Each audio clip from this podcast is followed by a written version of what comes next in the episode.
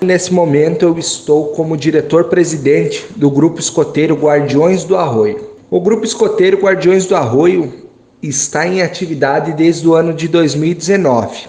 A ideia da implantação do Grupo Escoteiro em Arroio 30, ela surgiu através de uma união de esforços de pessoas dispostas a formar, formalizar o grupo. Devido à pandemia, as atividades do grupo estão paralisadas desde março do ano de 2020. E nesse momento estamos planejando a retomada das atividades neste mês de outubro. Como ainda não possuímos sede própria, as atividades do grupo estão sendo realizadas na sede da Asmoarte.